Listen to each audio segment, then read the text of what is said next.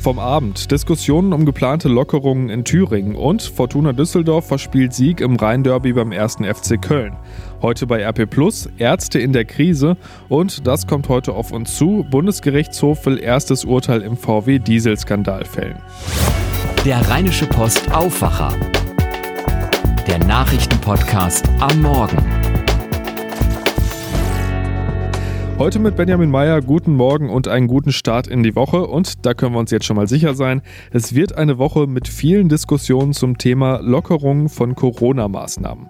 Thürings Ministerpräsident Bodo Ramelow von den Linken plant, ab dem 6. Juni auf allgemeine landesweit gültige Corona-Schutzvorschriften zu verzichten. Heißt, Mindestabstände, Mund-Nasenschutz und Kontaktbeschränkungen könnten ab übernächstem Samstag in Thüringen erstmal Geschichte sein. Stattdessen soll es dann regionale Maßnahmen je nach Infektionsgeschehen geben. Im Gespräch ist da ein Grenzwert von 35 Neuinfektionen auf 100.000 Einwohner. Am Dienstag soll in einer Kabinettssitzung über Details beraten werden. Das Thema wird aber schon jetzt bundesweit diskutiert und sorgt für viel Kritik, unter anderem auch aus der SPD. Deren Gesundheitspolitiker Karl Lauterbach hat zum Beispiel im Gespräch mit unserer Redaktion gesagt, Zitat, Bodo Ramelow sollte seine Entscheidung überdenken und zurücknehmen. Er hinterlässt damit den Eindruck, als knicke er als Ministerpräsident vor Aluhüten und rechtsradikalen Schreihälsen ein und setzt wichtige Erfolge, um die wir international beneidet werden, fahrlässig aufs Spiel. Kritik gibt es auch aus anderen Bundesländern. Mecklenburg-Vorpommerns Landesinnenminister Caffier von der CDU hält, Zitat, eine komplette schnelle Lockerung für verfrüht. Und Bayerns Staatskanzleichef Florian Herrmann sieht Thüringen dadurch als Gefahrenherd für wieder steigende Infektionszahlen in ganz Deutschland. Andere Töne kommen da teilweise aus der FDP. Deren Fraktionsvize Stefan Thomas bezeichnet das Vorgehen von Thüringen als Zitat einen mutigen Schritt voran. Man müsse nicht ein ganzes Bundesland ins künstliche Koma versetzen, wenn sich ein Infektionsherd örtlich auf bestimmte Landkreise, Orte oder Einrichtungen begrenzen ließe. Bei uns in NRW hat die Landesregierung gestern nochmal bekräftigt, diese Woche über Öffnungen beraten zu wollen. Ministerpräsident Armin Laschet hatte schon am Freitag angedeutet, dass es dabei um eine schnellere Öffnung der Schulen geht. Die Grünen in NRW sind wegen des Vorstoßes aus Thüringen besorgt. Fraktionschefin Monika Düker hat unserer Redaktion gesagt, wenn der Vorstoß in Thüringen den Wettbewerb der Ministerpräsidenten um die schnellsten Lockerungen anheizen würde, wäre das, Zitat, fatal und unverantwortlich. Die Lage in NRW sei weiterhin fragil. Das würden zum Beispiel Hotspots wie die in Flüchtlingsunterkünften zeigen. Und wir bleiben beim Thema Öffnungen. Da tut sich nämlich auch heute wieder was und zwar in Bezug auf Urlaub. In Berlin, Brandenburg und Niedersachsen öffnen, natürlich unter Auflagen, die Hotels. Und nach Mecklenburg-Vorpommern dürfen jetzt auch wieder Touristen aus anderen Bundesländern einreisen. Für einige von uns war das letzte Wochenende dank Brückentag ja schon ein langes. Das nächste kommt hier direkt in ein paar Tagen mit Pfingsten hinterher. Wer jetzt aber direkt einen Kurzurlaub buchen oder den Sommerurlaub schon vorplanen will, muss sich aber natürlich darauf einstellen, dass einiges anders ist als sonst. Thomas Bremser von der Deutschen Presseagentur hat sich mit dem Thema auseinandergesetzt. Thomas, wenn ich jetzt echt kurzfristig über Pfingsten ans Meer fahren möchte, auf was muss ich mich einstellen? So ein ganz normaler Kurzurlaub wird das ja sicher nicht. Nein, das sagen die Tourismuszentralen ganz klar. Masken gehören natürlich auch im Urlaub dazu, beim Shoppen in der Boutique, im Bus oder im Supermarkt. An Stränden und Promenaden, da weisen Hinweisschilder an vielen Orten auf die Regeln hin, zum Beispiel auf den nötigen Abstand. Und wer per Fähre auf eine Insel fährt, der muss sich gewöhnen an Sitzplatzampeln an Bord. Und die Urlauber können in Corona-Zeiten auch in ihren Autos sitzen bleiben während der Überfahrt. Wie sieht es denn mit den Hotels aus? Wie haben die sich auf das lange Wochenende und die ersten Urlauber aus den anderen Bundesländern vorbereitet? Ja, wer im Hotel oder der Ferienwohnung ankommt, der stellt fest, dass vieles anders ist als sonst. Infomappen auf dem Zimmer oder Zeitungen im Foyer dürfen in vielen Regionen nicht ausliegen.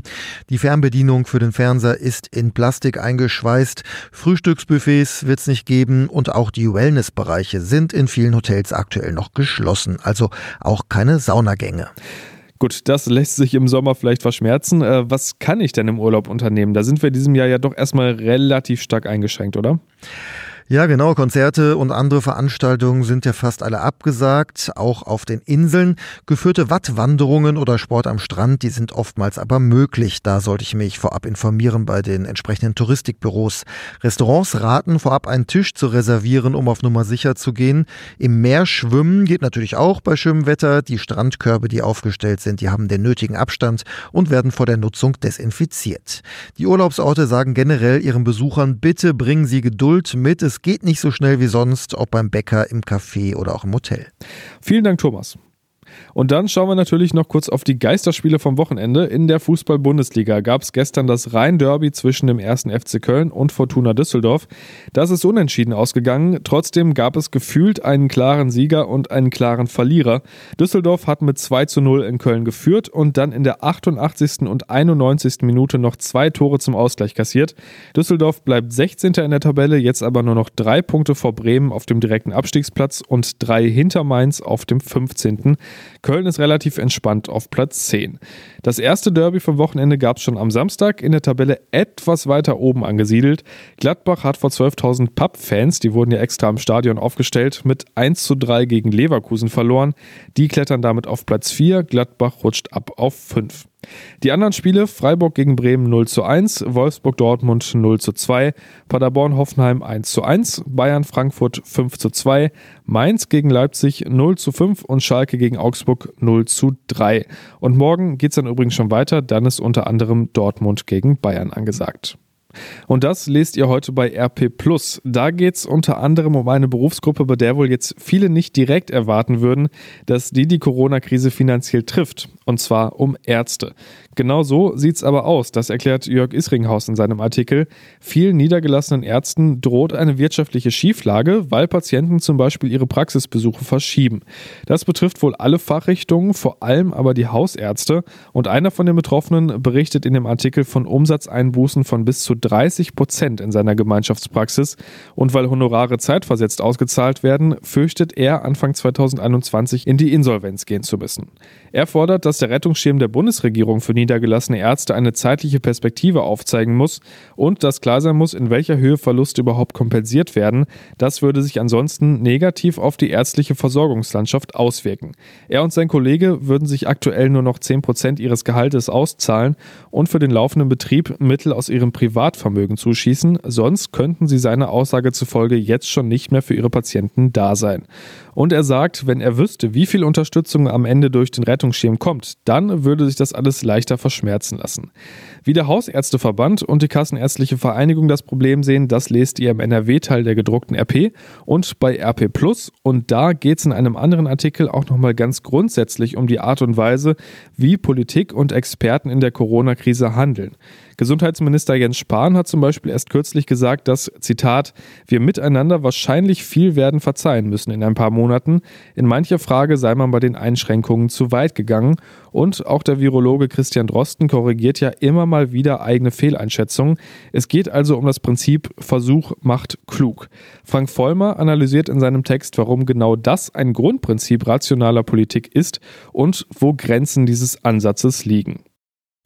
Und dann geht es noch um eine weitere Folge von Corona, die wahrscheinlich alle von uns selber bemerken. Das Bargeld wird durch die Krise noch stärker zurückgedrängt als sowieso schon. Beim Bäcker um die Ecke kontaktlos mit Karte zahlen, das war bisher ja oft undenkbar. Mittlerweile ist das aber völlig normal geworden. Wie genau sich unser Zahlverhalten geändert hat und warum das so ist, das lest ihr im Artikel von Georg Winters. All das findet ihr wie gesagt bei RP Plus. Mit dem Abo unterstützt ihr auch diesen Podcast. Vielen Dank an alle, die das schon tun und das Angebot dazu gibt's auf rponline.de slash Aufwacher-Angebot. Schauen wir auf das, was heute auf uns zukommt und da wird es direkt heute Morgen eher unschöne Zahlen geben. Das Statistische Bundesamt veröffentlicht Detaildaten zur deutschen Wirtschaft in der Corona-Krise. Vorläufige Daten des Statistischen Bundesamtes haben bisher gezeigt, dass das Bruttoinlandsprodukt im ersten Vierteljahr gegenüber dem Vorquartal um 2,2 Prozent geschrumpft ist. Details zur Entwicklung gibt die Behörde dann heute früh bekannt. Und es geht weiter mit dem Thema Wirtschaft, ausnahmsweise mal ohne Corona, aber trotzdem mit einem Dauerthema. Der Bundesgerichtshof will heute Vormittag erstmals ein Urteil im VW-Abgasskandal verkünden. Es geht um die Frage, ob einem Dieselkäufer ein Schaden entstanden ist, weil er ein Auto mit manipulierten Abgaswerten gekauft hat. VW sagt Nein und will kein Geld zurückzahlen. Jan-Henner Reitze berichtet für die Deutsche Presseagentur über den Prozess. Jan, äh, welche Bedeutung hat das Urteil heute denn? Erstmal eine ganz grundsätzliche. Bisher ist in Deutschland noch nicht höchstrichterlich geklärt worden, ob VW für seine manipulierte Abgastechnik gerade stehen muss. Auch mit großzügigen außergerichtlichen Angeboten hat der Konzern bisher vermieden, dass ein Fall vom BGH beurteilt werden muss. Jetzt ist es soweit und die Richter haben schon angedeutet, ja, VW muss Entschädigung zahlen. Andererseits geht es auch nur um einen speziellen Kläger, der hat 2014 bei einem freien Händler einen gebrauchten VW Charan mit eingebauter Schummelsoftware gekauft und verlangt den kompletten Kaufpreis zurück. 31.400 490 Euro plus Zinsen. Aber das Urteil ist ja auch für andere betroffene Dieselkunden wichtig. Da laufen ja nicht nur gegen VW weitere Klagen, sondern auch gegen andere Hersteller. Was ist denn da heute die wichtigste Frage für die? Wie hoch muss die Entschädigung sein? Das Auto ist ja gefahren, war also nicht völlig unbrauchbar, aber wie viel muss dafür vom Kaufpreis abgezogen werden? Vor allem das ist interessant auch für betroffene Dieselbesitzer, die von anderen Herstellern Geld fordern. Aber es wird heute auch nicht das letzte BGH-Urteil zum Thema sein, weil sich die Einzelfälle dann doch so stark unterscheiden, dass noch über andere Konstellationen entschieden werden muss. Zum Beispiel, wenn das Auto nach Bekanntwerden der Manipulation 2015 gekauft wurde oder wie ein Software-Update den Entschädigungs Leistungsanspruch beeinflusst. Es gab ja auch diesen Vergleich der sogenannten Musterfeststellungsanklage. 235.000 Dieselfahrer haben den angenommen. Ändert sich für die was durch das Urteil? Die könnten sich ärgern, wenn die Richter mehr Entschädigung festlegen, als im Vergleich in dem Musterverfahren außergerichtlich ausgehandelt. Einzeln klagen können diese Dieselbesitzer nicht mehr. Im Gegenzug für den Vergleich haben sie auf weitere Ansprüche gegen VW verzichtet. Allerdings haben sie eben auch den Vorteil, dass sie nicht allein gegen VW vorgehen mussten, eventuell durch alle Instanzen und sich damit eine Menge Aufwand erspart haben. Vielen Dank, Jan. Und das hier könnte für alle spannend werden, die nicht mit dem Diesel zur Arbeit pendeln, sondern mit der Bahn. Der sind ja wegen Corona die Fahrgastzahlen ziemlich eingebrochen. In den letzten Wochen konnte man ja teilweise komplette Waggons für sich alleine haben bei der Deutschen Bahn. Und die hat deshalb ihr Angebot auch heruntergefahren. Jetzt will sie die Kapazitäten im Fern- und auch im Regionalverkehr langsam wieder hochfahren und sich dem Normalfahrplan wieder annähern. Wie das aussehen soll, will der Bahnvorstand heute Vormittag bekannt geben. Und eine Nachricht hätten wir da noch. Nachricht von Tobi. Hey, ihr Lieben. Wer versucht, ein Auto zu klauen, sollte dabei nicht sein Handy am Tatort vergessen. Genau das ist einem Mann in Manchester aber passiert und jetzt muss er mit den Konsequenzen nehmen. Ich wollte den Diebstahlversuch erst bei der Polizei anzeigen, sagt der Besitzer des Lieferwagens, aber dann habe ich mir gedacht, warum sollte ich denn der Zeit verschwenden? Stattdessen lockte er sich mit dem ungeschützten Handy in den Facebook-Account des Täters ein und hat seitdem seinen Spaß damit. Unter anderem postet er Bilder aus dem Kinofilm Dumm und Dümmer, garniert mit entsprechenden Texten aller Ich versuche übrigens gerne Autos zu klauen, bin aber zu dumm dazu. Neueste Idee, er will den Account versteigern unter allen, die an das örtliche Kinderkrankenhaus spenden. Der trottelige Dieb muss das erstmal verarbeiten. Schauen wir aufs Wetter, da gibt es heute noch ein paar mehr Wolken. Örtlich kann es auch etwas Regen geben. Im Laufe des Tages gibt es dann aber überall immer mehr Auflockerungen bei Höchstwerten zwischen 16 und 22 Grad. Die Nacht sieht dann schon relativ klar aus und morgen wird es dann wieder sonnig. 19 bis 24 Grad und blauer Himmel sind angesagt. Das war der Rheinische Post Aufwacher vom 25. Mai 2020. Ich wünsche euch einen guten Start in die Woche und bis bald. Mehr bei uns im Netz www.rp-online.de